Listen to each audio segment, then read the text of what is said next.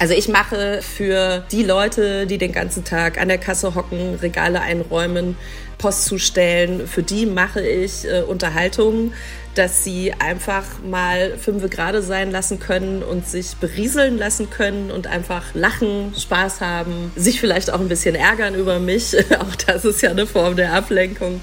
Aber einfach ja, Emotionen hervorrufen, die einen äh, ein bisschen vom Alltag ablenken. Hallo, ich bin Eva Schulz und das ist Deutschland 3000.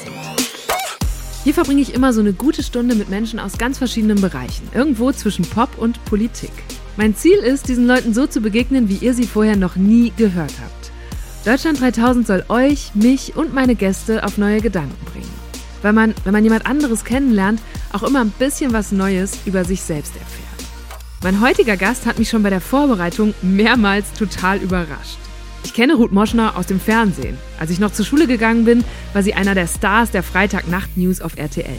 Und bis heute prägt sie insbesondere das private TV-Programm als Moderatorin und Entertainerin in Sendungen wie Buchstaben-Battle, Genial daneben oder zuletzt The Masked Singer. Was ich aber nicht über Ruth wusste, ist, dass sie jüdische Vorfahren hat, von denen viele im Holocaust umgebracht wurden. Und dass dieser Teil ihrer Identität in ihrer Familie lange tabu war. Wer ihr, wie knapp 400.000 weitere Leute, bei Instagram folgt, bekommt mit, dass es auch immer wieder politische Themen gibt, die Ruth umtreiben. Vor wenigen Wochen veröffentlichte sie einen offenen Brief an unseren Justizminister und die Innenministerin und forderte sie zu einem rigoroseren Vorgehen gegen Hass und Belästigung im Netz auf. Mit Ruth Moschner über Online-Recht diskutieren? Das fand ich irgendwie spannend und habe mich mit ihr zu einem Zoom-Date verabredet so auf diese virtuelle Distanz mussten wir uns erstmal ein bisschen miteinander eingrooven. Am Anfang kam es mir auch, als ich es jetzt nochmal gehört habe, ein bisschen aufgedreht vor. Später wurde es aber ernster und Ruth hat mich nochmal überrascht. Zum Beispiel damit, dass sie sich auch heute durchaus wieder von Stefan Raab in den Ausschnitt fassen lassen würde. Das hat der vor ziemlich genau 20 Jahren nämlich tatsächlich mal getan. Die ganze Geschichte dazu hört ihr gleich. Hier kommt eine gute Stunde mit Ruth Moschner. Ruth, wo kommst du gerade her? Ähm, ich komme, äh, wo komme ich her? Also ich bin jetzt gerade äh, eine Zeit lang in Berlin gewesen und habe meinen Computer ge, äh, quasi äh, neu aktu aktualisiert, die Software. das heißt, ich saß äh, immer wieder vor dem Laptop und dachte so, großartig, hoffentlich klappt's noch. Das kennt man, wenn dann diese, diese Meldung aufploppt, dass Updates verfügbar sind, dass man schon denkt, ach, passt das mir heute in den Kram? Es ist wie so äh, Vorsorgeuntersuchungen. Ne? Man denkt eigentlich, nee, ach, galt das nicht auch morgen oder in der Woche? Wobei Vorsorge mache ich immer äh, relativ pünktlich. Da bin ich äh, sehr vorbildlich, muss ich sagen. Nichts anderes hätte ich Anders erwartet. als bei Softwareaktualisierung. Also die eigene Software aktualisiere ich äh, zuverlässiger als die des äh, Computers. Ich habe mich im Vorfeld bei der Vorbereitung gefragt, wie sieht denn überhaupt dein Alltag aus? Weil du hast im, in unserem Fragebogen hast du geschrieben, dass seit Jahren auf deiner Bucketlist steht, mal zwei Tage Langeweile zu haben und dass du dich das bisher noch nicht getraut hättest. Da habe ich gedacht, oh Gott, Ruth, was ist da los? Äh, ja, ich bin, ich bin grundsätzlich äh, ein sehr neugieriger Mensch und habe offensichtlich ein sehr kreatives Gehirn und daher ähm, ist es tatsächlich für mich eine große Herausforderung, mal nicht zu denken. Das versuche ich mit Meditation, äh, dass das äh, irgendwie zumindest für 30 Minuten mal äh, funktioniert. Aber äh, zwei Tage finde ich echt krass. Also das habe ich bisher einfach noch nicht geschafft und das ist tatsächlich seit Jahren äh, so das so gut wie das einzige, was auf meiner Bucketlist steht. Dabei ist Langeweile doch eigentlich mit einer der besten Voraussetzungen für Kreativität. Äh, ja, aber offensichtlich äh, lässt es mein Gehirn nicht zu. Keine Ahnung. Also bei mir ist das anders. Also sobald ich irgendwie meine Augen auf die Welt richte und wenn die Welt auch nur irgendwie einen halben Meter vor mir stattfindet, äh, dann ist das auch gerade total spannend und ähm, dann kann ich mich da total reinfallen lassen und dann passiert eben ganz viel in meinem Kopf und äh, ja, keine Ahnung. Ich, vielleicht habe ich da ein bisschen Angst vor oder vielleicht äh, beschützt mich meine eigene Hormonkonstellation davor, dass es irgendwie nicht dazu kommt. Ich weiß es nicht. Also ich weiß auch gar nicht, ob das dann so spannend ist, diese Langeweile auszuhalten. Weißt du, was ich meine? Also so dieses ich, ich weiß eben nicht, was es ist. Also sobald es so ein bisschen aufkommt, passiert immer was. Also dann denkt man so, oh, das Buch wollte ich noch lesen und ach ja, hier hingehen oder spazieren gehen oder das beobachten oder oh mein Gott, ich muss jetzt darüber unbedingt einen Text schreiben. das, ähm, oder was backen nachts um zwei. ähm, keine Ahnung, das äh, ja lässt es irgendwie momentan nicht so zu. Ich habe jetzt, glaube ich, auch passend äh, zu diesem, dieser Geisteshaltung, die du da beschreibst, einen Haufen Entweder-Oder-Fragen dabei, wo du dich bitte immer mhm. für eins entscheiden musst. Frühaufsteherin oder Nachteule? Ähm, ich gehe sehr gerne früh ins Bett und stehe spät auf. Also keines von beiden. Ich bin quasi Haselmaus. und wenn man dich zu einem zwingt, was ist schlimmer? Ähm, also dann äh, ist, äh, dann würde ich mich eher gegen das Frühaufstehen entscheiden und die Nachteule wählen. Ähm, das, äh, also da gibt es definitiv auch die attraktiveren äh, Beschäftigungsmechanismen, äh, die man da machen kann. Und äh, ja, ansonsten äh, Haselmaus, ja. Kaffee oder Tee? Oh, ähm, ich liebe Kaffee, aber ich vertrag's nicht. Äh, deswegen Tee. Chili-Ketchup oder Wasabi-Mayonnaise? Wasabi-Mayonnaise. Wasabi-Mayonnaise ist ja wohl das Geilste überhaupt. Ich meine, wer hat das erfunden? Das ist unfassbar. Also wie kann man ohne Wasabi-Mayonnaise leben? so, die nächste war Nordsee oder Südsee? Ostsee.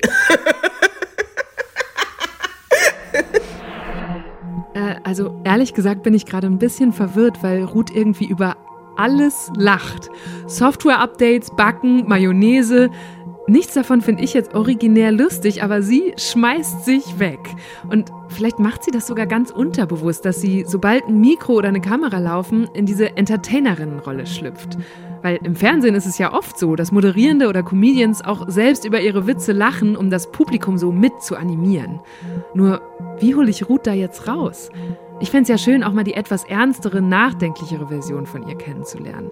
Ich bin mir nämlich ziemlich sicher, dass es die auch gibt. Na gut, schauen wir mal. Ich finde die Ostsee mega. Also ich bin ja ein Südi, äh, das heißt, ich bin eigentlich mit den Bergen aufgewachsen mhm. und ähm, als ich dann nach Berlin gezogen bin, ähm, bin ich zum ersten Mal quasi mit dem Leihauto an die Ostsee gefahren und ich fand das so faszinierend, dass man quasi nicht in den Flieger steigen muss, äh, um ans Meer zu kommen und ähm, ich liebe das und mein, meine absolute Erfüllung äh, der Erkenntnis äh, offen, es war wie so eine Offenbarung, war dann mitten im Winter ans Meer zu fahren. Das war so cool. Also ist die Ostsee ja dann auch so angefroren am Rand, am Strandrand. Und das war mega cool. Also das war total toll. Ich habe einen Freund, dessen Familie ist auf Ost- und Nordsee aufgeteilt und der hat zu mir gesagt, Eva, Ostsee, die plätschert nur so. Du musst an die Nordsee fahren, wenn du richtiges Meer sehen willst. Ah, süß. Ist halt ja, was dran, gut. ne? ja, ist es. Ach, ich weiß nicht. Ich finde Meer grundsätzlich ganz toll. Das Tote Meer ist ja auch irgendwie ein Meer, obwohl es kein richtiges Meer ist. Wahrheit oder Pflicht? Oh, gute Frage. Ich glaube, manchmal ist es äh, wichtig, dass man sich die Wahrheit verkneift. des lieben Friedenswillens und äh, dann ist die Pflicht wahrscheinlich äh, wirklich sinnvoller. Äh, grundsätzlich bin ich aber schon jemand, äh, die gerne der Wahrheit auf den Grund geht. Also ich wäre im Matrix-Film wäre ich definitiv auf, auch Nemo, äh, der sich für die Wahrheitspille entscheidet. Und bist du jemand, bist du ein Typ für Mutproben? Ja. Was war so die letzte, die du gemacht, bestanden hast? Oder vielleicht auch nicht bestanden? Ähm, ich habe bei Schlag den Star mitgemacht. Also das war für mich eine riesengroße Mutprobe, weil äh, du natürlich überhaupt nicht weißt, was vorher kommt. Also es kann ja alles abgefragt werden, was Sport angeht, mhm. was Wissen angeht, was Geschicklichkeit angeht. Ähm, das fand ich sehr mutig von mir. Und äh, ja, also bis auf das äh, zwei Tage Langeweile äh, habe ich mich bisher eigentlich schon sehr viel getraut. Und hattest du bei Schlag den Star, weil du gerade so sagst, man, es kann ja alles kommen, das ist ja zum Teil auch bei deinen Shows der Fall, dass man sich als Kandidat oder Kandidatin da äh, quasi allem aussetzt, wer weiß, was da kommt und auch vielleicht mal blöd dastehen kann. Hattest du selber davor Angst, als du dich dann in diese Show begeben hast? Ja, absolut. Also ich finde, es gibt ja so ein paar Sachen, die man schon wissen sollte.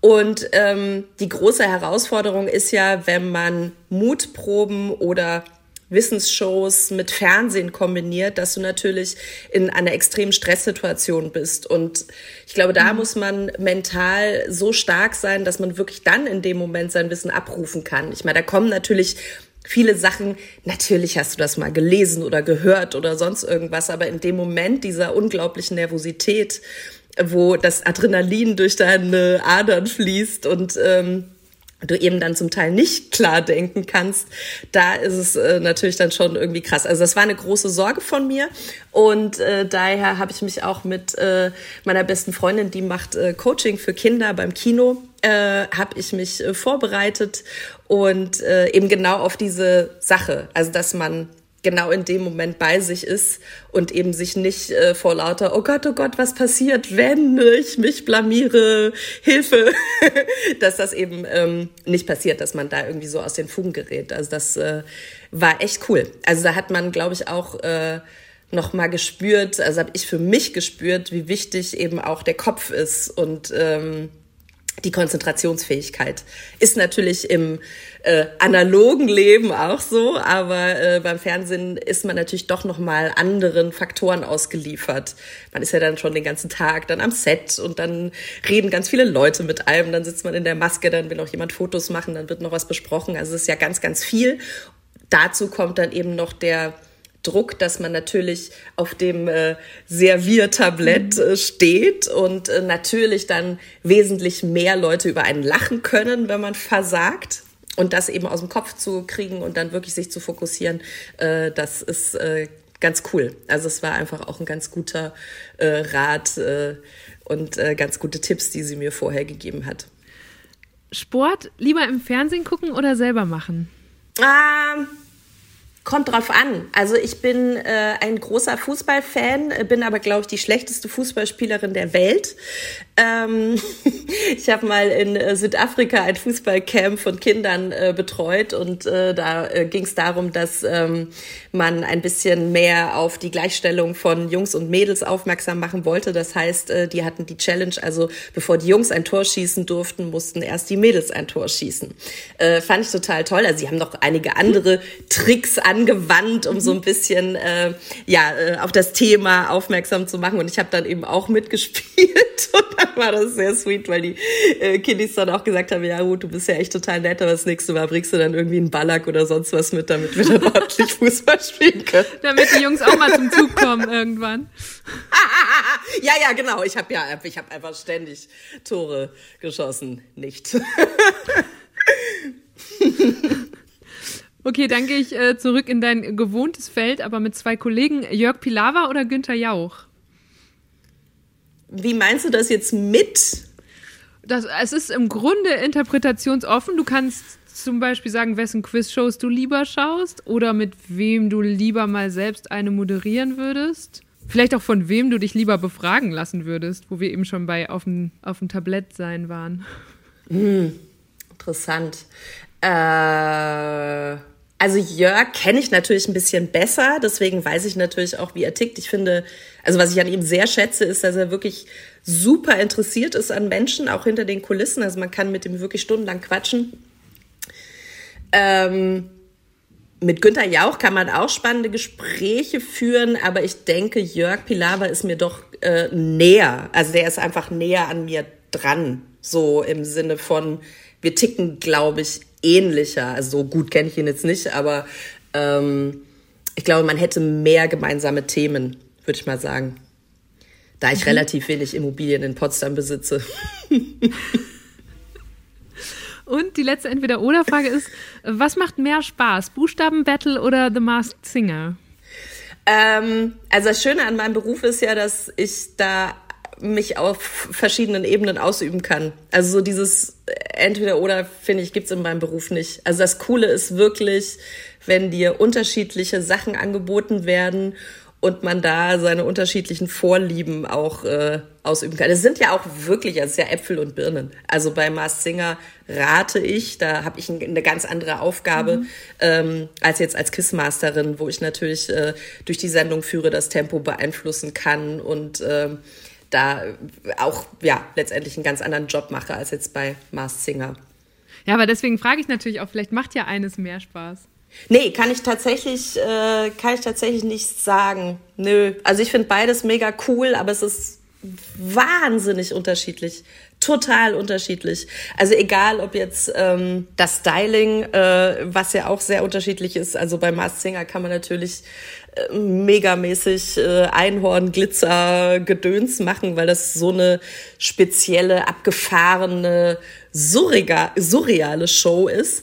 Und bei äh, Buchstabenbattle geht's ja letztendlich auch ganz, ganz viel um die äh, KandidatInnen, die äh, da Geld gewinnen können. Also du hast natürlich auch hier wieder den großen Unterschied zwischen, wir haben bei Mars Singer Stars, die, die es reizt, mal außerhalb ihres Images auf der Bühne zu stehen. Und bei Buchstabenbattle haben wir Menschen, die sich natürlich auch der Mutprobe stellen wollen und sagen und zeigen wollen, okay, kann ich diese Fragen innerhalb dieser kurzen Zeit beantworten? Und dann reizt natürlich auch die Kohle. Also du kannst halt bis zu 10.000 Euro gewinnen. Das ist natürlich schon ziemlich cool. Bei Mars Singer geht es letztendlich nur um Ruhm und Ehre und sehr viel Spaß. also, wäre er Joko nicht hier, würde ich wahrscheinlich Joko sagen. Also. Vielleicht bin ich es, ja. Aber das Krasse ist, weil mir geht es genauso. Also ich bin, ich bin so verloren, diese Staffel, das ist so krass. Und bei Mülli Müller, ich schwanke so zwischen Adoption und Heiratsantrag, weil ich auf der einen Seite ist eine gewisse Sexiness da. Und, und, jetzt der Grund, warum du heiraten würdest. oh, puh. Nein, und auf der anderen Seite ist es halt so, knuffig Adoption. An den Haaren und an den ganzen Farben orientiere ich mich ja auch immer so. Ne? Wir haben ja blaue Haare, dann haben wir die roten Flecken und dann haben wir noch weiße Teile.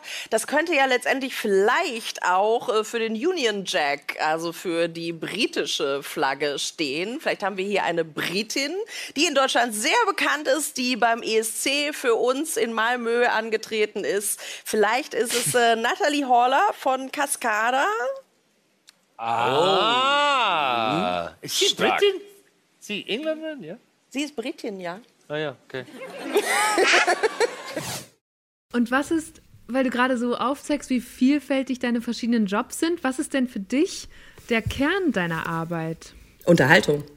Also ich mache äh, für die Leute, die den ganzen Tag an der Kasse hocken, Regale einräumen, äh, Post zu stellen. Für die mache ich äh, Unterhaltung, dass sie einfach mal fünfe gerade sein lassen können und sich berieseln lassen können und einfach äh, ja Spaß haben. Also lachen, Spaß haben, sich vielleicht auch ein bisschen ärgern über mich. auch das ist ja eine Form der Ablenkung. Aber einfach ja Emotionen hervorrufen, die einen äh, ein bisschen vom Alltag ablenken wenn es gerade stressig war, wenn die Füße wehtun, weil man den ganzen Tag äh, an der Wursttheke stand und äh, äh, Wurst geschnitten hat, ähm, dann äh, stelle ich mir das total cool vor, wenn man dann abends sagt so, oh jetzt schalte ich einfach den mhm. Fernseher ein und lass mich berieseln. Und wenn man dann noch irgendwie es schafft, cooles Programm zu machen, dass man die Leute so ein bisschen reinsaugt, äh, dann ja, das ist mein Job. Als wie modern würdest du denn das deutsche Fernsehen heute beschreiben? Als jemand, die da inzwischen seit über 20 Jahren mitmischt? Ähm, ach, es gibt, es gibt äh, moderne Sendungen, durchaus. Ähm, aber also modern heißt ja auch nicht unbedingt, dass es äh, gut ist. Also ich finde es total toll, auch für die Masse äh, Fernsehen zu machen. Guck mal, ich mache ja hauptsächlich für das Privatfernsehen äh, Produkte. Und natürlich geht es auch darum, dass da viele Leute gucken, dass sich äh, die Industrie davon angesprochen fühlt. Wir sind natürlich abhängig von den Werbebuchungen. Also wir kriegen ja jetzt nicht äh, Rundfunkgebühr. Das heißt, wir haben natürlich auch weniger Auflagen, was äh, das angeht.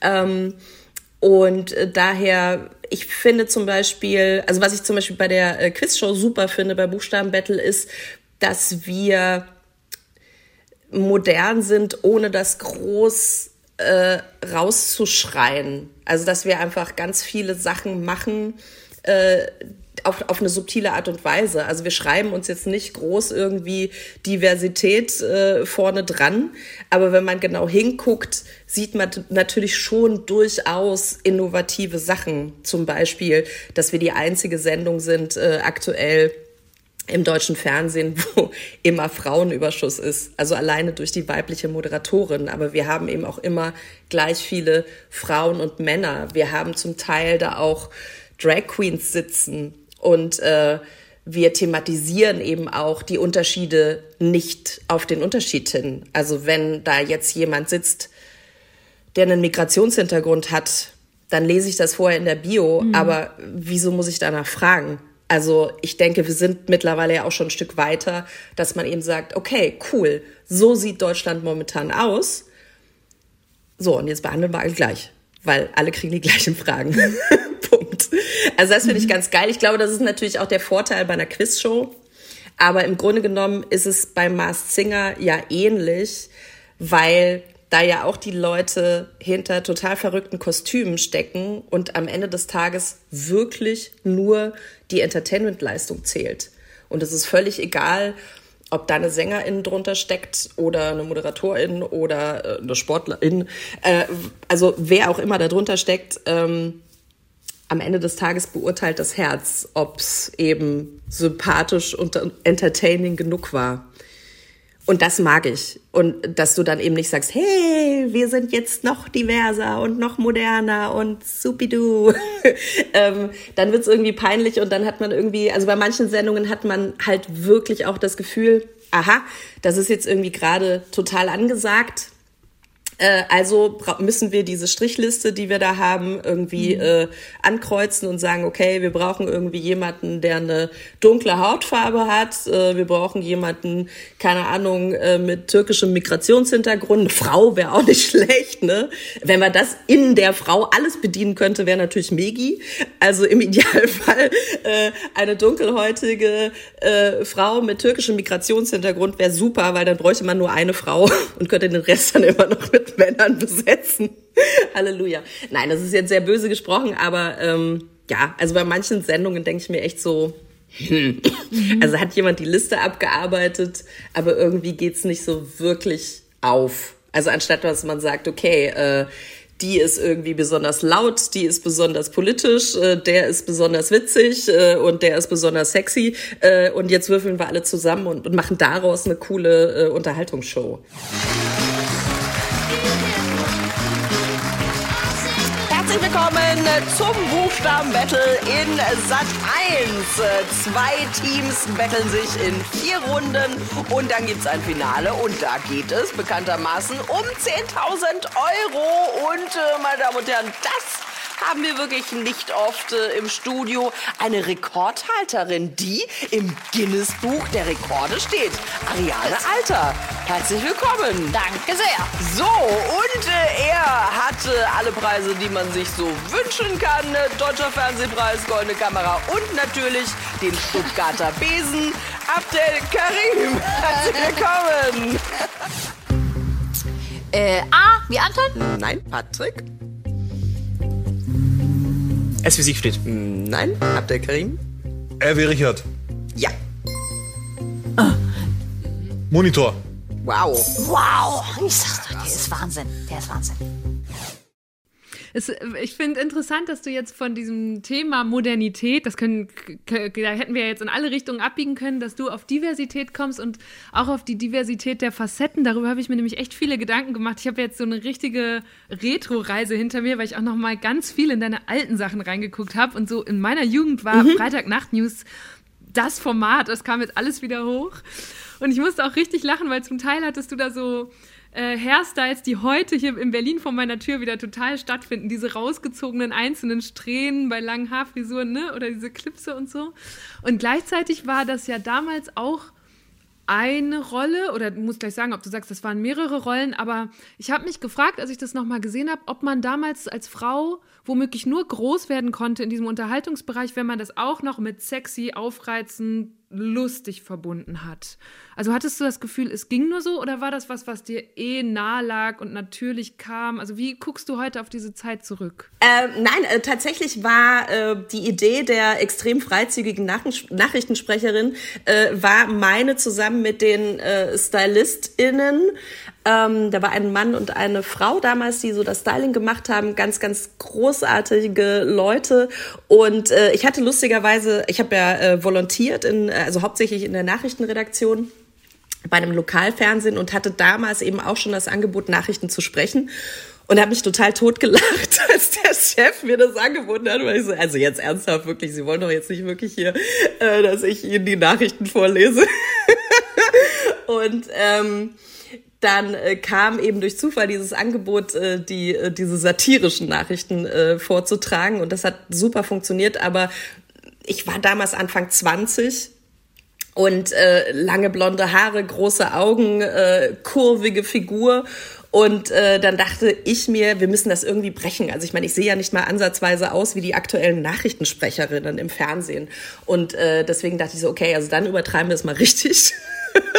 und äh, machen dann eben das volle Programm. Die Gruppen für die Fußball-WM 2002 sind ausgelost. Deutschland ist als Spitzenmannschaft gesetzt. Jetzt müssen wir nur noch sehen, wo wir eine herkriegen. In der Vorrunde warten auch einige schwere Gegner auf die Jungs, aber es macht ja eigentlich keinen Unterschied, gegen wen wir rausfliegen.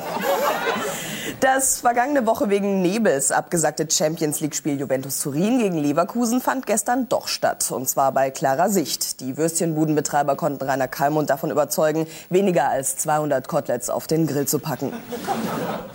Das haben viele verstanden, viele aber auch nicht. Also viele dachten, dadurch, dass ich natürlich mit meinem eigenen Namen da auch aufgetreten bin, hat sich diese Figur natürlich auch so ein bisschen vermischt. Ähm, aber das, ich fand das extrem witzig und äh, also ich meine, wieso auch nicht? Also Anfang 20, äh, da kann man auch äh, gerne mit seinen Reizen äh, ja eben nicht geizen, sondern die auch einsetzen. Und ähm, ich finde, das hat sehr, sehr gut in die Comedy-Show gepasst. Ja, und vielleicht auch damals noch in die Zeit, ne? Weil manchmal, und das habe ich ehrlich gesagt bei ganz vielen Podcast-Gästen, die schon wie du so, so eine lange Karriere haben, man guckt manchmal in alte Sachen, Ausschnitte von der Harald Schmidt-Show oder TV Total und denkt sich so, wow, das könnte man doch heute so, das würde heute so nicht mehr gesendet werden. Und ich glaube, solche Situationen hast du auch erlebt.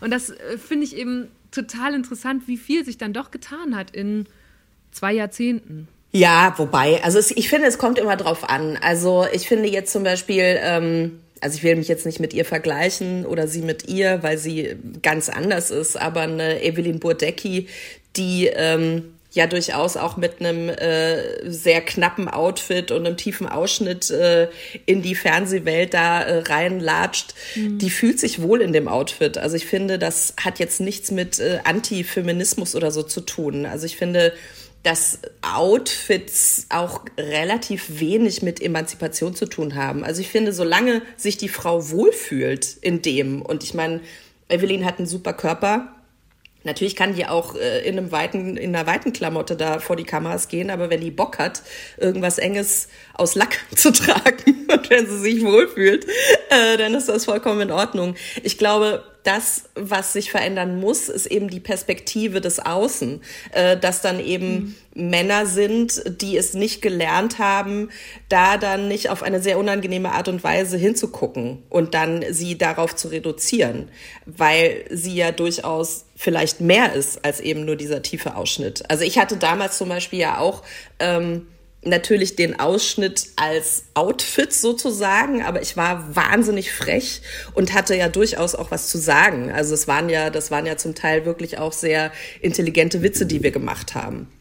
Und daher ähm, äh, das, was mich damals schon gestört hat äh, und das, was sich bis heute durchzieht, ist, wenn ähm, eine Frau so extrem dumm dargestellt wird. Also wenn sie eben nur auf das Äußere reduziert wird und dann eben, äh, ja, wenn sie dann so entweder so tut, als ob, oder wenn es dann eben wirklich salonfähig gemacht wird, weil ich finde, das größte Gut, was wir haben, ist eben Bildung und ich finde das total cool, wenn jemand äh, sich mhm. weiterbildet und schlau ist und äh, also nicht jeder Schlaue hat natürlich die Möglichkeit, irgendwie Bildung zu bekommen, aber du weißt, was ich meine, ne? Also so dieses, oh, es ist total cool, Stulle zu sein, finde ich halt eher nicht. Und das fand ich damals schon irgendwie doof und da habe ich mich damals schon verweigert. Und äh, ja, das wollte ich nicht. Aber äh, ich äh, würde gerne einen Ausschnitt, den habe ich jetzt erst vor zwei Tagen gesehen, der ist mir Oh im Kopf Gott. geblieben.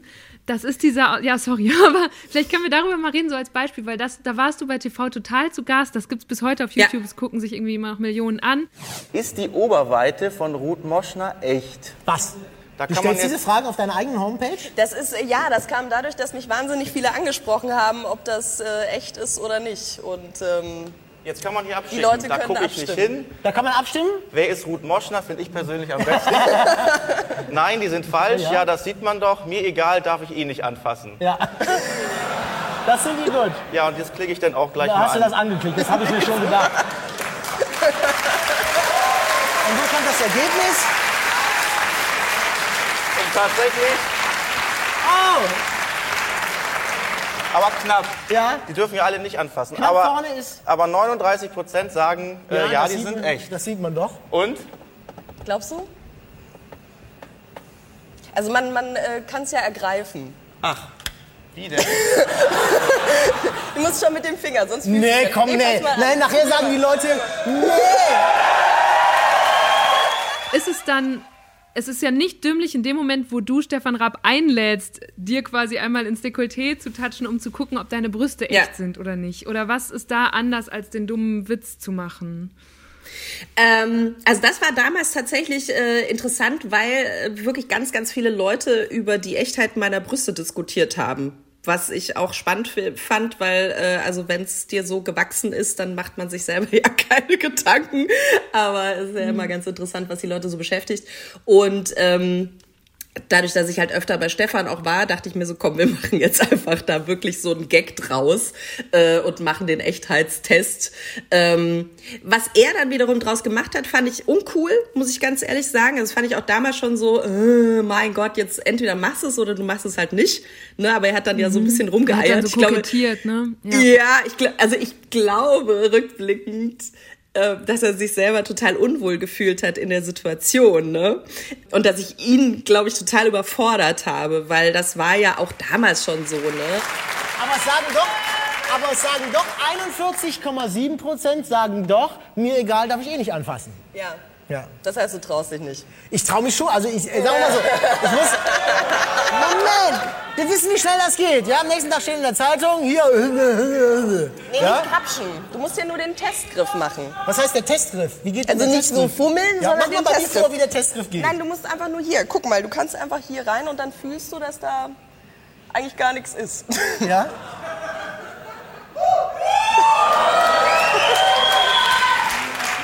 Stefan, ich habe noch nichts gespürt. Moment, lass mich da erstmal ein bisschen. Das muss mir ein sage ich bisschen auch immer. ich muss mich ja ein bisschen. Ja, deine Titten sind ja auch echt. Also ich glaube, bei einem Harald Schmidt hätte ich es nicht gemacht. Der hätte es wahrscheinlich einfach gemacht, weil er es irgendwie cool gefunden hätte. Bei einem Stefan, den musst du auffordern. Ähm, der ist aber ein anderer Typ. Also ich glaube, im Nachhinein darauf geguckt, hätte man das wahrscheinlich irgendwie besser besprechen müssen oder so, dass man sagt, komm, wir müssen wirklich diesen Gag proben und dann wirklich eine ein coole Pointe draus machen. Und so war es wirklich so ein bisschen dieses Rumgeeiere. Und ich glaube, dass es deshalb, äh, weil jeder spricht mich natürlich heute auf dieses Video an, ähm, also, oh, und heute könnte man sowas nicht mehr machen. Doch, ich würde es genauso machen. Also ich habe neulich auch bei mit Janine Kunze war das, glaube ich, ähm, die war mit mir in einer Sendung und dann ging es auch irgendwie um unsere Oberweiten und dann haben wir irgendwie da gegenseitig geguckt. Und äh, das war extrem witzig einfach. Also ich glaube, wenn man mit dem Thema natürlicher umgeht, ähm, ist es was anderes. Eine andere Frau würde sagen, ich fühle mich schon unwohl, wenn mir jemand auf die Schulter packt. Und da kann ich nur jede darum bitten, kommunizier das, sag das, weil wenn du dich da unwohl fühlst, dann, dann musst du das echt thematisieren. Ähm, aber wenn ich in einem äh, TV-Auftritt mit Stefan vorher sage, komm, hast du Bock, machen wir das so, äh, für mich war das völlig in Ordnung. Also ich bin da jetzt nicht weinend ins Bett gegangen und äh, würde das aber natürlich trotzdem nicht von jedem auf der Straße machen lassen. Das ist logisch. Also da kriegt dann schon eher jemand eine gepfeffert. du, du thematisierst heute ja auch äh, so Sachen wie Bodyshaming, wie weibliche Körperbilder und so sehr oft auf Instagram. Würdest du sagen, heute sind es schwierigere Zeiten oder bessere Zeiten für diese Themen und für vielleicht insbesondere junge Frauen, die sich mit Sexualität, mit Körper auseinandersetzen und auch oft unter Druck gesetzt fühlen? Also ich finde, die Kommunikation ist äh, zumindest ein kleines bisschen einfacher geworden, weil wir natürlich die, durch die sozialen Medien ähm, eine Art von Gruppe bilden können und sagen können, hey, du bist nicht alleine damit. Ähm, auf der anderen Seite haben wir natürlich auch die sozialen Medien, die äh, durch die ganzen Retuschen äh, extrem dafür sorgen können, dass man sich noch mehr schämt und dass man denkt so, wow, die sehen alle echt mega aus und ich ehrlich gesagt jetzt gerade nicht so. Und ähm, also da gibt's ja auch ausreichend Studien äh, dazu, dass Social Media äh, letztendlich ähm, bereits Teenager in äh, Essstörungen treiben können und äh, vieles mehr. Mhm. Und äh, ja, also das, das finde ich ganz, ganz furchtbar. Also da haben es, glaube ich, die jungen Leute, betrifft ja nicht nur Frauen, sondern auch alle anderen, ähm, wirklich schwerer, weil, also also du kannst als Künstlerin, ich meine, das kennst du ja auch, wenn du fotografiert wirst, dann, dann gibt's ja dann Fotografen, die dir dann anbieten, was zu retuschieren. Du kannst ja als Künstlerin dann immer sagen, nee, Schätzelein, das möchte ich jetzt ehrlich gesagt nicht. Mach gutes Licht, das reicht mir. Ähm, und am Ende des Tages siehst du aber dann trotzdem am Kiosk dein Bild liegen. Du hast eine andere Augenfarbe, deine Haare sind heller gemacht, deine Körperform ist anders gemacht. Also was dann die Zeitschriften draus machen, ist dann nochmal was anderes. Aber ich finde, das ist so schlecht, dass man dann am Ende des Tages sagt, okay, pff, ob da jetzt äh, Barbara, Helene, äh, Alex oder Ruth ist, erkennt man dann sowieso nicht.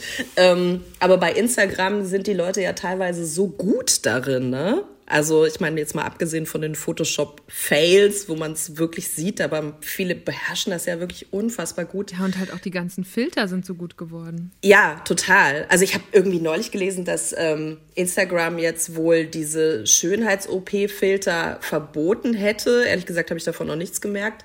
Ähm, aber man hat ja eben auch festgestellt, dass Schönheits-OPs total zugenommen haben in der Altersklasse die bei Instagram eben viel unterwegs sind. Und das finde ich schon irgendwie, pff, ja, finde ich krass. Äh, hatten wir damals nicht. Ähm, ich weiß nicht. Also ich glaube, ich glaube, jede Zeit ist irgendwie schwierig. Kann ich dir nicht sagen. Weiß ich nicht. Aber manchmal, klar, manchmal denkt man sich auch so, wow, äh, krass, wie schön die alle sind, aber ich muss denen ja nicht folgen. Also das ist ja, ich glaube, da kann man eben auch äh, den Leuten immer wieder sagen, wenn es dir irgendwie ein blödes Gefühl gibt, dann zieht er das einfach nicht rein. Also das ist, das ist wiederum der Vorteil bei Instagram. Einfach entfolgen, dann sieht man das Elend nicht.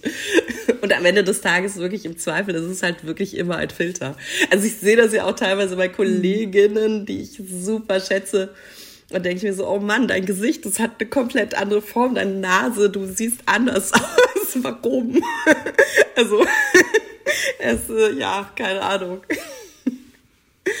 Du hast Instagram gerade ja auch noch aus anderen Gründen ein bisschen auf dem Schirm. Äh, Anfang des Jahres ähm, hast du ein sehr ernstes Thema zu deinem gemacht. Da hast du nämlich einen offenen Brief geschrieben an unseren Justizminister und die Innenministerin, ähm, schriftlich und auch noch als Video veröffentlicht auf Instagram und hast da eine Verschärfung des Netzwerkdurchsetzungsgesetzes gefordert. Allein das Wort ist ja schon immer so ein Knaller, wenn ich den jetzt hier einmal in den Podcast reinschiebe. Vielleicht kannst du einmal kurz erzählen, was genau hat es damit auf sich? Was, was hast du da gefordert? Ähm, also das NetzDG gibt es ja schon ein bisschen länger, äh, soll äh, für eine bessere Strafverfolgung im Internet von Fake News, von sexueller Belästigung nachstellen, von rassistischen Äußerungen, von antisemitischen Äußerungen, Hate Speech äh, dienen. Ähm, und äh, ja, seit Februar ist quasi die Erweiterung am Start, hat relativ lange lange gedauert, ähm, dass das überhaupt abgesegnet wurde von unserem äh, ja jetzt auch wieder bestätigten Bundespräsidenten. Das lag ein Dreivierteljahr auf seinem Schreibtisch. Finde ich auch irgendwie so ein bisschen interessant, äh, das zu wissen. Äh, in der Erweiterung geht es darum, dass eben die IP-Adressen der TäterInnen rausgegeben werden sollen im Falle eben von äh, diesen Straftaten, diesen mutmaßlichen. Und äh, die Netzwerke werden verpflichtet, diese Sachen auch zu melden ans BKA. Dagegen gehen die Netzwerke jetzt vor, also Meta, äh, alias Facebook und Google wollen das Mhm. nicht, äh, weil sie sagen, ähm, damit würde man die Meinungsfreiheit Ja, Facebook, beschneiden. also Meta ist Facebook und Instagram. Genau, ja, und WhatsApp und äh, was sie alles eingekauft haben. Äh, aber ja, ich tue mir immer noch schwer, irgendwie Ja. Meta zu sagen. Ähm, ja, irgendwie, ich weiß nicht, irgendwann wird sich wahrscheinlich etablieren. Jedenfalls äh, so die Großen äh, gehen dagegen vor, weil sie das nicht wollen. Ähm, ich vermute dahinter, sie haben einfach zu wenig Leute. Das ist ja jetzt auch schon so gewesen äh, im letzten Jahr, wenn du, wenn du Leute gemeldet hast, dann kommt eben ganz oft die Meldung, ja, wir haben gerade so viele Meldungen am Start, bitte kümmere dich selber drum. Hui, okay, hier sind wir jetzt einmal direkt ziemlich reingerauscht, deshalb spule ich noch mal kurz zurück. Das Thema, wie man strafbare Beiträge, also zum Beispiel Beleidigung, Bedrohung, Gewaltdarstellung oder auch Volksverhetzung in sozialen Netzwerken verfolgen kann, beschäftigt den Gesetzgeber seit vielen Jahren. 2017 trat dann das Netzwerkdurchsetzungsgesetz in Kraft. Seitdem sind Plattformen wie Instagram, YouTube oder auch LinkedIn verpflichtet, uns UserInnen Wege anzubieten, um solche Inhalte zu melden, wenn sie uns auffallen. Vielleicht habt ihr das ja auch schon mal gesehen oder sogar benutzt. Oft sind das so mehrschrittige Formulare innerhalb der Apps oder Websites.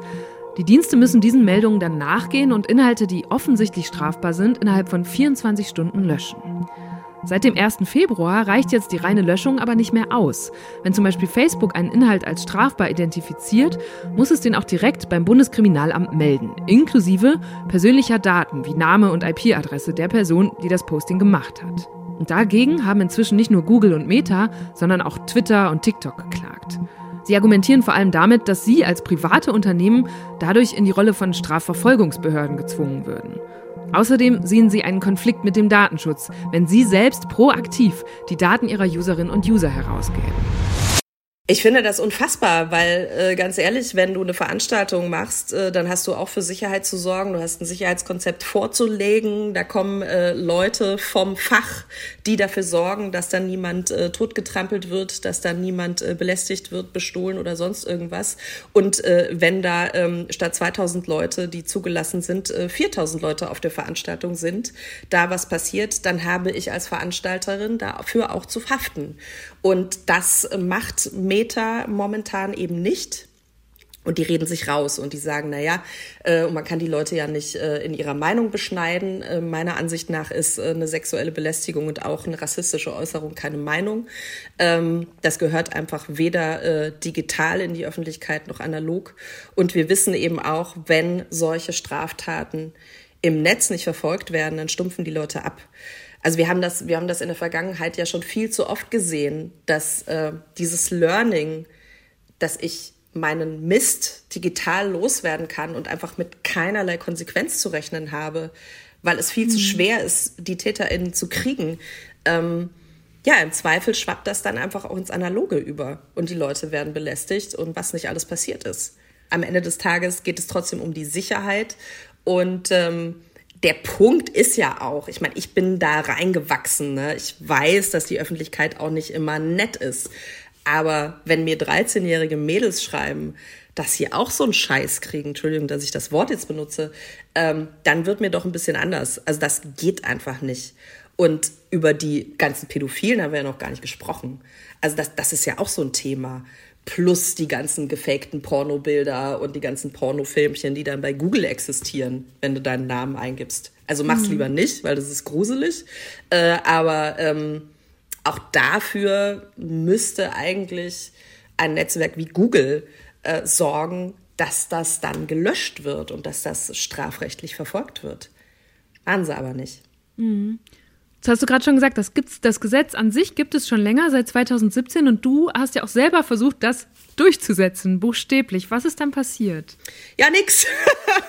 also ich äh, habe äh, eine, äh, also das Best-of sozusagen angezeigt bei der Staatsanwaltschaft. Ich habe mir eine Anwältin genommen, habe mich beraten lassen. Äh, natürlich kann man auch ganz einfach in, äh, an die Polizei schreiben äh, oder man kann eben eine dieser, also es gibt ja auch im Netz äh, Distinction heißt es oder äh, Hate Speech und da gibt es ja einige tolle Organisationen, die das für einen übernehmen. Ich habe mir eine Anwältin genommen, habe mich beraten lassen äh, und die meinte dann so, äh, komm, wir machen das jetzt über die äh, Staatsanwaltschaft. Ähm, kommen Sie, hat sie gesagt. Wir sind selbstverständlich per Sie. Sie hat mich nicht getuzt. Ähm, und äh, so, der erste Schwung äh, wurde dann nach einem Jahr eingestellt. Äh, zum einen mit der Begründung, ähm, man müsste das ja übersetzen, weil äh, Facebook. Was waren das für Sachen?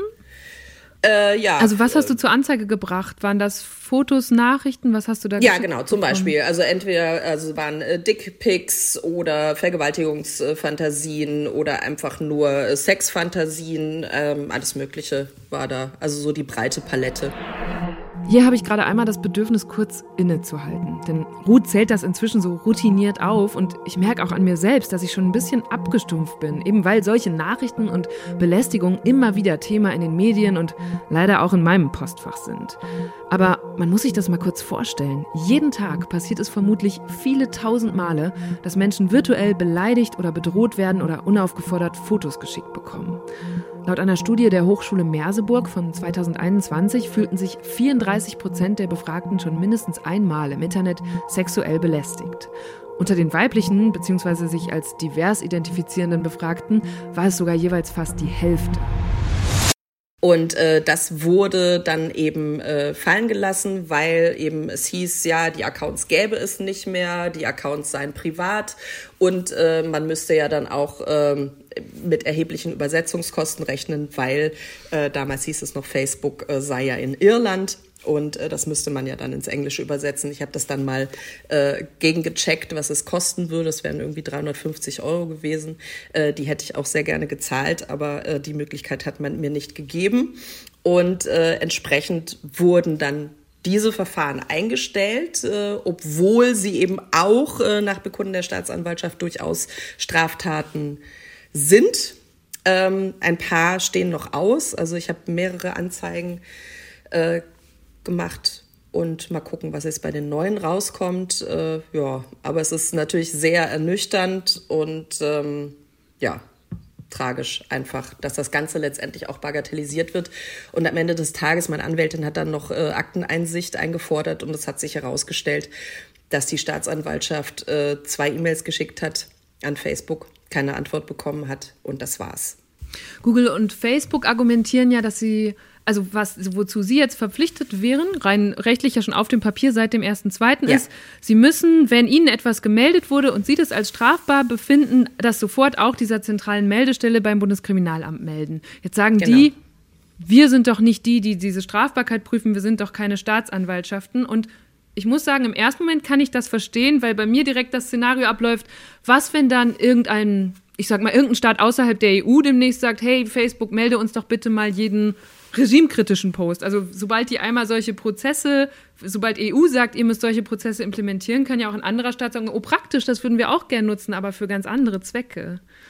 Absolut. Ähm, also ich, äh, ich sehe das natürlich, was da als Gegenargument kommt. Und ähm, da muss man dann einfach als Staat sagen, wenn ihr nicht dafür Sorge tragen könnt, dass die Sicherheit der NutzerInnen gewährleistet ist, auf welchem Weg auch immer, ähm, dann könnt ihr dieses Netzwerk nicht für so viele Leute betreiben. Also es geht ja in erster Linie, steht ja immer die Fürsorgepflicht des Staates und die Sicherheit der NutzerInnen. Und ähm, wir hatten das ja in der Vergangenheit auch schon, als ähm, Facebook zum Beispiel Gesundheitsbeiträge aus Versehen gelöscht hat, weil die natürlich diese Hautfilter hatten, damit man die Penisse nicht sieht. Ähm, dann wurden aber natürlich auch Gesundheitsbeiträge gelöscht, weil eben die Leute dann nicht sagen, okay, dann lösche ich eben lieber zehn Beiträge mehr, anstatt einen zu haben, der mich dann 50.000 Euro Strafe kostet. So, also so geht es natürlich nicht. Du musst da schon kompetente Leute sitzen haben. Wie die das dann regeln, ist ja letztendlich nicht meine Sache. Nur wenn sich jemand von meinem Haus das Bein bricht, ähm, trage ich auch die Verantwortung. Also da muss ich auch sagen, ja, ich habe doch da gekehrt. Ja, aber ich habe falsch gekehrt. Dann musst du schon dafür sorgen, dass du eben richtig kehrst und dass da nicht irgendwas rumliegt, wor worüber dann irgendjemand fallen kann. Also das ähm, ist halt immer die Frage und im Zweifel muss dann eben ein Facebook äh, einen Sicherheitsdienst engagieren und den bezahlen, äh, der dann genau nach diesen Kriterien prüft. Also diese, diese ewige Argumentation, wir sind mittlerweile zu viele, das zählt nicht, weil es ist immer das Beispiel, dass das großen Clubs, wenn der Club voll ist, dann, dann hat trotzdem der Betreiber oder die Betreiberin für Sicherheit zu sorgen. Du kannst nicht sagen, ja, es wollten einfach doppelt so viele Leute da rein, was soll ich denn machen? Da geht's ja um Verantwortung. Und am Ende des Tages sind die einfach zu geizig, muss ich dir ganz ehrlich sagen. Also ich meine, natürlich Mhm. wollen die Geld verdienen. Ähm, ich bin eigentlich ein ziemlicher Fan von unserem Rechtssystem, weil ja eigentlich alles, was du zur Anzeige bringst, muss verfolgt werden. Ne? Dieser Grundsatz ist ja schon mal klasse. Also wenn du Ruth zur Staatsanwaltschaft gehst oder zu besagter Meldestelle und sagst, das hier prüft die Strafbarkeit und es ist strafbar, dann müssen sie es verfolgen. Dann sowas zu hören wie bei dir, dass das so in so einem unbefriedigenden Maße nur passiert ist und dann beigelegt wurde, ist natürlich total frustrierend. Und gleichzeitig denke ich auch, boah, 150.000 Verfahren, das bedeutet ja, es müssen hunderte Stellen geschaffen werden und zwar nicht nur in der Meldestelle, sondern auch an all die Behörden, wo das dann weitergegeben wird. Und manchmal bin ich dann selber überfordert bei der Suche nach einer Lösung, weil ich denke, es ist ja ein Fass ohne Boden, äh, wie viel das alles kostet, obwohl es so einen hohen Wert natürlich hat, diese Rechtssicherheit und Verfolgung wieder herzustellen. Ja, also ich bin auch ein, ein großer Fan äh, unseres Grundgesetzes. Ich glaube einfach, dass zum Beispiel äh, eine Art Nummernschildsystem schon ganz, ganz viele davor abschrecken würde, eine Straftat zu begehen. Also es gibt, äh, gibt glaube ich, auch ganz viele, also ich meine, das hast du wahrscheinlich auch, diese, diese Fanseiten auf Instagram und so. Ich meine, letztendlich verstoßen die ja auch mit den ganzen Videos und dem Bilderklau gegen das Urheberrecht und gegen das Gesetz, ne? Aber das ist ja dann wieder auch was anderes. Ich glaube, viele sind sich dessen auch gar nicht bewusst, wenn sie was falsch machen. Also auch da ähm, ist eine Aufklärung, aber andererseits auch eine Abwägung natürlich ganz, ganz Mhm. wichtig. Aber ich glaube, ähm, so diese ganzen äh, Schweinepriester, die irgendwie noch bei Mutti im Keller wohnen und noch nie irgendwie echte Menschen gesehen haben, ähm, wenn die sich hinter einem Nummernschild anmelden müssten. Also ich bin nicht für Klarname, ganz ehrlich, kannst du auch erfinden. Mach XYZ äh, 1982 und dahinter liegt aber dann Vorname, Nachname, Adresse, Telefonnummer und Ausweis, so dass man eben wirklich sofort, wie im Straßenverkehr auch, herausfinden kann, wer steckt denn eigentlich jetzt hinter diesem Auto. Und ich glaube, das äh, würde schon vielen weiterhelfen. Oh Mann, ich finde das alles wirklich vertrackt. Einerseits hat die Politik das Thema inzwischen immerhin auf dem Schirm, aber sie scheint gegen diese großen internationalen Unternehmen momentan noch nicht so richtig anzukommen. Klar ist, es muss etwas passieren, und zwar auf beiden Seiten. Die staatlichen Behörden müssen sich darauf einstellen, dass da ganz schön was auf sie zukommt und auch besser darin werden, die vielen tausend Fälle effizient zu verfolgen. Das zeigt ja Ruths Beispiel. Es muss deutlich werden, dass das Internet eben kein straffreier Raum ist. Zugleich müssen die Online-Plattformen ihre Prozesse optimieren, damit sie strafbare Inhalte noch besser erkennen und löschen. Diese Meldeformulare zum Beispiel sind auch oft noch viel zu kompliziert, das weiß ich aus eigener Erfahrung. Und da wird es jetzt spannend zu sehen, wie die Gerichte die verschiedenen Klagen gegen das NetzDG entscheiden und wie sich daraufhin wiederum Meta, Google und Co. verhalten. Meta sagt ja, wir wollen jetzt äh, die App sowieso nicht mehr in der EU betreiben, weil ja jetzt irgendwie die Daten nicht Ja, rausgegeben werden für, für. BenutzerInnen freundliche Werbung. Ähm, fand ich aber dann ganz geil, dass die EU gesagt hat, ja gut, dann geh halt.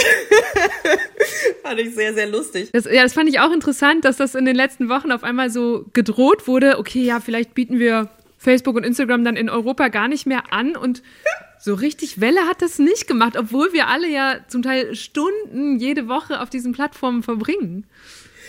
Ja, ja, nee, ich fand das, ich fand das sehr, sehr lustig und das wird natürlich auch nicht passieren, weil dafür wird einfach viel zu viel Kohle umgesetzt. Also das ist einfach so. Am Ende des Tages ist es ja keine soziale Plattform, sondern es ist letztendlich ein kapitalistisches Unternehmen. Die wollen damit Geld verdienen und ähm, letztendlich partizipieren wir ja auch davon. Also wenn du, ähm, also jetzt als Künstlerin der Öffentlichkeit kannst du ja deine Produkte da viel besser letztendlich präsentieren. Äh, du bist letztendlich äh, dem Schneideraum nicht ausgeliefert. Du kannst zum Beispiel auch andere Messages äh, äh, raushauen. Du kannst äh, ganz anders äh, mit der Presse letztendlich kommunizieren. Du bist nicht darauf angewiesen, welche Fragen dir gestellt werden, so, sondern du kannst einfach selber äh, deine Themen ähm, nach vorne bringen. Und letztendlich auch zum Beispiel das, was ja im im Fernsehen bei Fernsehsendungen immer zu kurz kommt, äh, soziale Projekte anschieben, was ich zum Beispiel auch total cool finde. Also Leute unterstützen, äh, auf Projekte hinweisen, die einfach sonst gar nicht so eine Reichweite hätten.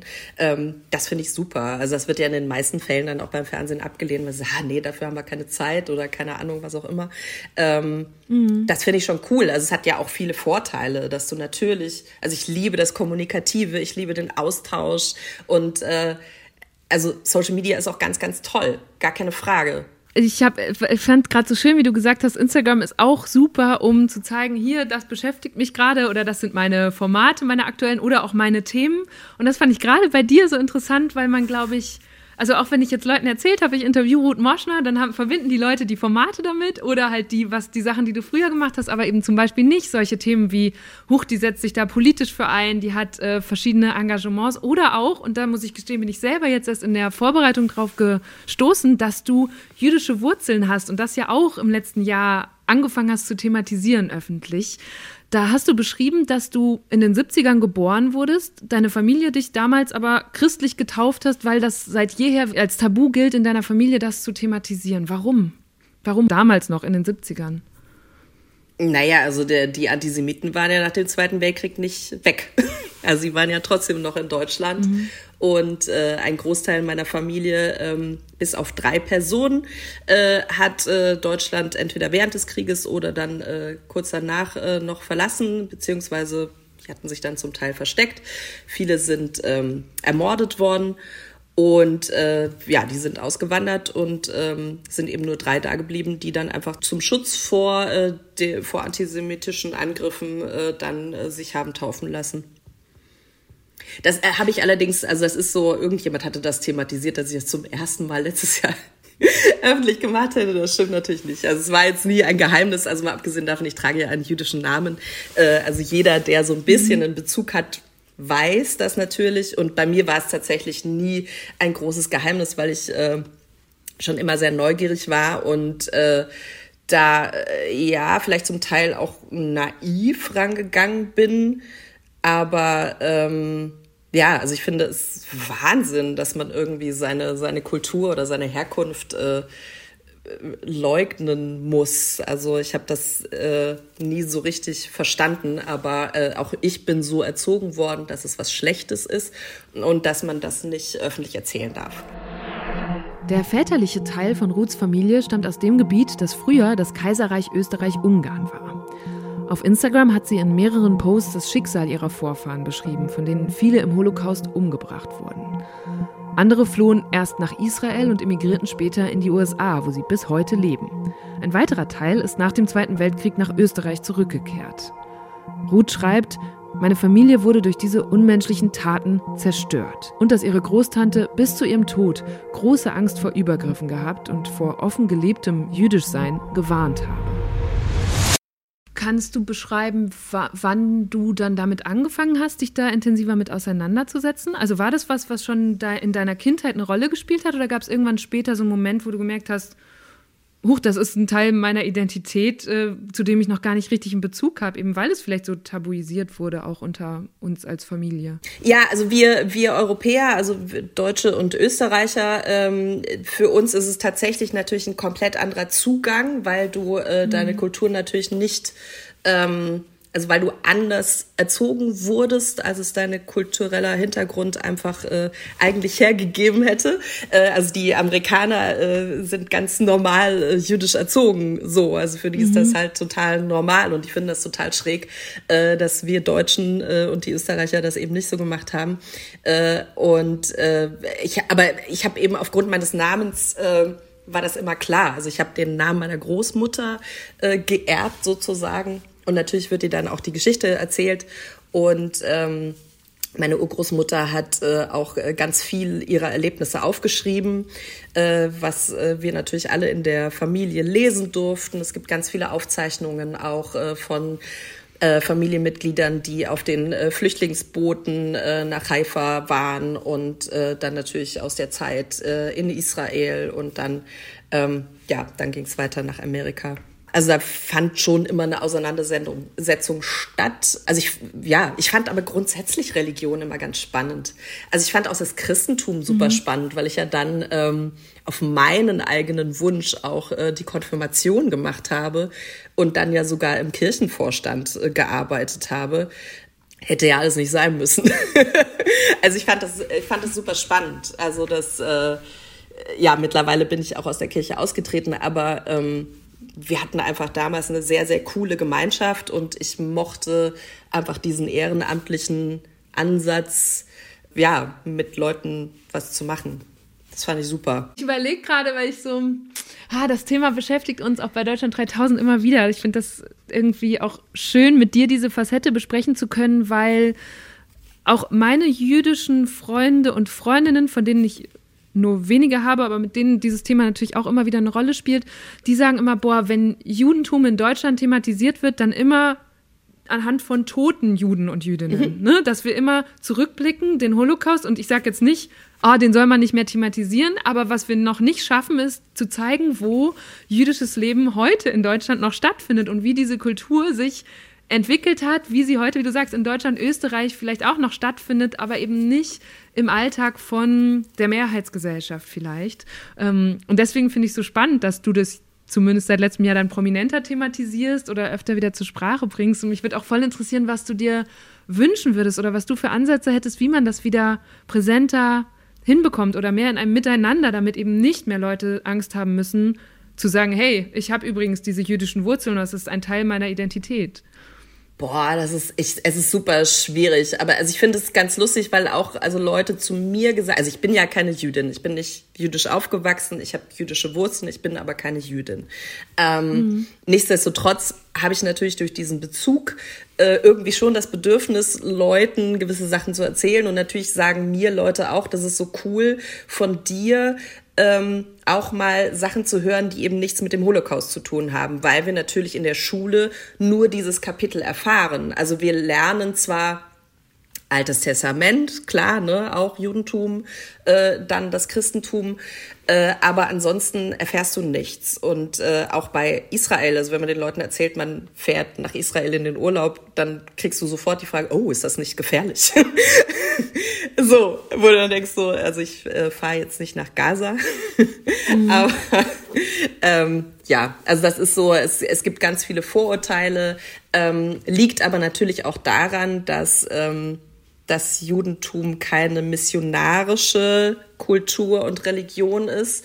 Ähm, wenn du konvertieren willst, wirst du ja erstmal dreimal abgelehnt. Also du musst es wirklich wollen und das ist gar nicht so einfach, da reinzukommen. Und ähm, das, also zum Beispiel äh, Paul Spiegel, äh, der äh, damals äh, der Vorsitzende des Zentralrats äh, der Juden war, äh, dem war immer sehr daran gelegen, eben das Ganze zu vermischen und wirklich die Türen aufzumachen für alle Leute, die interessiert sind.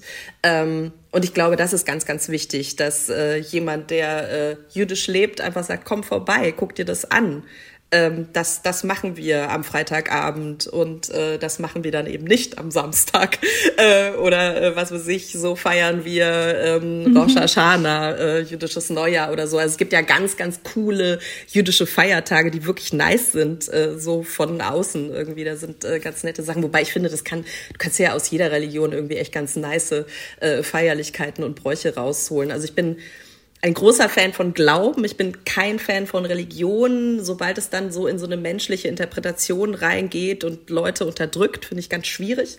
Aber ähm, man kann sich natürlich auch viel Positives rausziehen.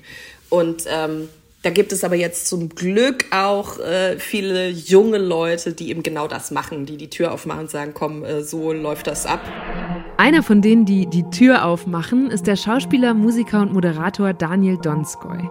Mit ihm habe ich auch schon mal eine gute Stunde gesprochen. Die Folge findet ihr, wenn ihr in eurer Podcast-App zum Juni 2021 scrollt.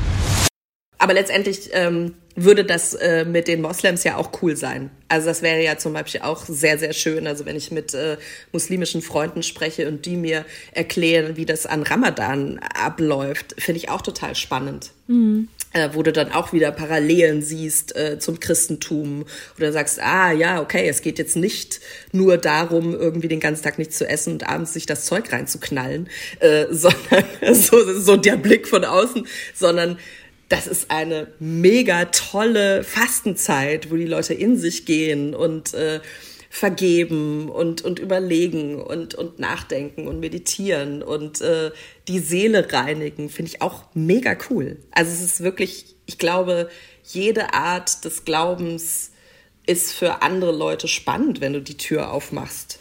Aber klar, ich meine, mit dem Judentum in Deutschland ist halt immer so, weil die Leute halt auch Angst haben und denken so, oh, jetzt sprichst du mich irgendwie schuldig. Und ich denke mir dann, naja, wieso, wieso sollte ich das tun? Also ich glaube, niemand meiner Generation oder deiner Generation kann sich anmaßen zu sagen, ich hätte damals anders reagiert, weil wir einfach auch gar nicht in dieser Situation sind. Mhm. Ähm, auf der anderen Seite haben wir natürlich aufgrund der Erfahrung unserer Eltern, Großeltern, Urgroßeltern ähm, ein Learning. Also es wäre wirklich schlimm, wenn wir daraus nichts gelernt hätten. Deswegen finde ich es aber auch super, dass Deutschland das auch immer wieder aufarbeitet. Also das ist zum Beispiel, was jetzt meine österreichische Familie sagt, der Vorteil in Anführungszeichen von Deutschland, dass wir durch diese krasse Präsenz und durch dieses ständige Aufarbeiten eben durchaus einen Schritt weiter in die bessere Richtung haben. Also anders wie jetzt zum Beispiel mhm. in Großbritannien, wo der Kolonialismus in der Schule ja so gut wie gar nicht behandelt wird. Das ist ja zum Beispiel auch ein ganz, ja. ganz dunkles Kapitel von Großbritannien und da wird kaum darüber gesprochen.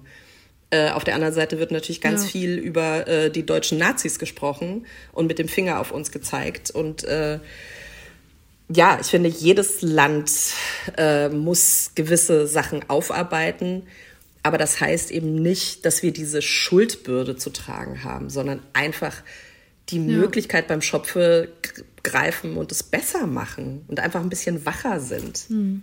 Ich habe mal vor Jahren äh, den damaligen finnischen Außenminister getroffen. Ich war so länger in Finnland und habe den gefragt, wie er auf Deutschland guckt, ob Finnland von denen wir viel lernen, irgendwas von Deutschland lernen könnte. Und dann hat er in seiner englischen Antwort das deutsche Wort Vergangenheitsbewältigung benutzt. Mhm. Und äh, Finnland hat ja auch eine sehr bewegte Kriegsgeschichte, die Seiten gewechselt innerhalb des Zweiten Weltkriegs und das offenbar auch gar nicht so gut aufgearbeitet. Und das hat mich irgendwie gerührt, dass dieses Wort, das ja auch ein recht sperriges Wort ist und das es nur bei uns gibt, Vergangenheitsbewältigung, es trotzdem so über die Grenzen schafft und in dem ganzen Unglück, das damit verbunden ist, so ein Vorbild Funktion bekommt. Das ähm, finde ich passt zu dem, was du gerade sagst und ja. deswegen ist es auch wichtig, dass wir es immer wieder thematisieren. Und ich frage mich auch gerade, ob diese Familiengeschichte von dir vielleicht auch Teil ist dessen, warum dich dann sowas auch mit umtreibt und antreibt, wie dieses verdammte NetzDG, weil du hast ja eben gesagt, das stumpft am Ende die Gesellschaft auch im analogen, nicht mehr nur virtuellen, ab. Ne? Und das öffnet womöglich Türen immer weiter für